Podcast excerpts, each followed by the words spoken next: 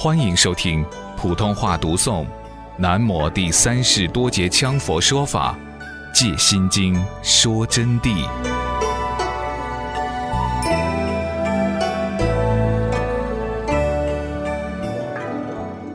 下边紧接着说：“是无等等咒，无上圣者为佛独尊。”就是说，无上的具圣德啊，就只有佛才是最高的，而我们最伟大的圣人呢，就是十方三世诸佛菩萨。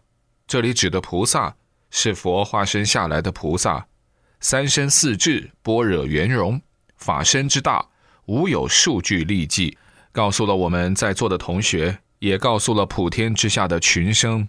而最伟大的是佛，没有哪一个敢和他并驾齐驱。佛是圆满了三身和四智的，他的法身啊，大得来没有数据立迹，不要去量了，就是写一个数据，把他的法身量出来，都立不出这个数据来。正如我告诉同学们的，宇宙多大？宇宙本体无边，那么法身即是宇宙空间、宇宙真相，因此法身是无有数据立迹的。故知最鼎盛法身始祖佛普贤王如来，遍满无分无处不在，既为无处，何来数据？又如我譬喻为宇宙本来无边，如认为有边，边外是何物？那么这一篇文章，请详见于我的有关论述庄子的道理上边。这是论述道家，因为作为我们要修学佛法，对儒释道。天主、基督等教不但要精通，而且要精通任何一教，包括他们的教法与宗。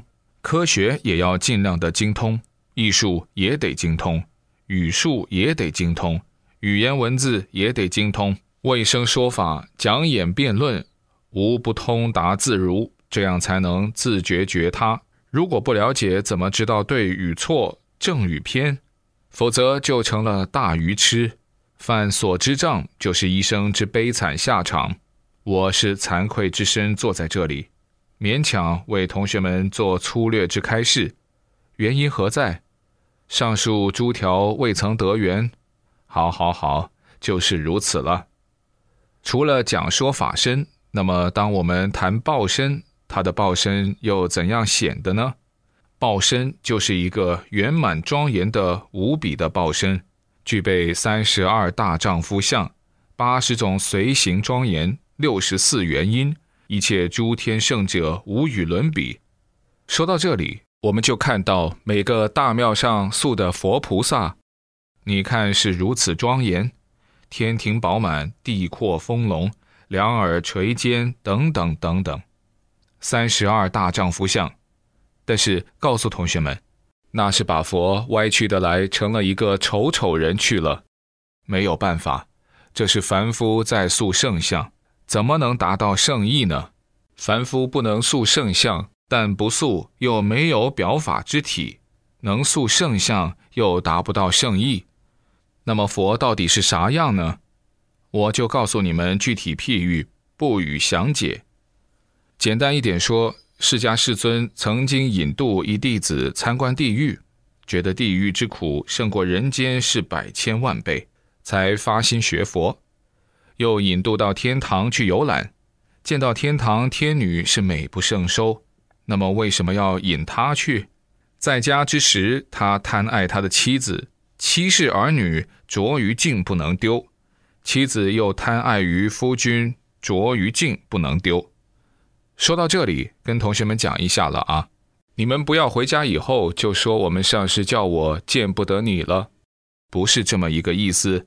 这里大家要注意，所说不能丢，不是说不理他们，而是要关心他们胜于自己。正如基本的四无量心修持一样，所谓说不能丢，是指断除我执，不任其执着为生死之所伴苦因。要自我解脱成圣，必须度他们，让他们与自己一样幸福。日常关心他们，施与菩提之心。对自己的丈夫，应该行四无量心，应该忠贞于他们；对自己的妻子，也应该义父如是对待。要首先家里面搞得好，然后才谈得上扩散来为亲戚、为朋友、为众生、为整个世界、为龙华会上的佛境增添一份力量。只能说是秦时的境界啊，是牵涉六根的问题。如果六根能寂灭，那么才能六尘不着。因此，我不是叫同学们回去见不得自己的亲人，把他们丢掉啊！不但自己要对亲人尊重，而且还要慢慢将你的佛法来影响于他们，让他们也变为一个善良的人，真正得到幸福的人。这样才是我们一个佛弟子应该做的。到那个时候，一家是吉祥和气，能成为旁居士他们一家，那多么妙哉之福呵！因此，我说到这里就扯到同学们身上来了。那么，还是转过去谈谈释迦世尊为了教化于这位弟子啊，带他到天上去。哎呀，一看天人，他是四肢无力，全身松软，就是说发大乐之境。当时看到天上的美女，然后再想到他自己的妻子啊，哎呀，比老母猴还要丑啊！他的妻子是天下第一美人。结果变得来比老母猴还丑，那其实是对比而言。同学们，你们不要笑，这是佛场，这是有诸佛菩萨和护法圣神在护持的地方。你在笑什么呢？要严肃的听法啊！因此，这位佛弟子啊，他感到惭愧，他才悔过来了。那么当时啊，佛又告诉他：“你到极乐世界去。”你就会看到极乐世界的美女啊，十万亿严净佛土的美女啊，要把这儿你今天看到的这些天人、这些最美的天女比成老母猴那么丑。那么，既然十万亿严净佛土的美女都会相对之比而现丑态，何况凡夫与圣人相比？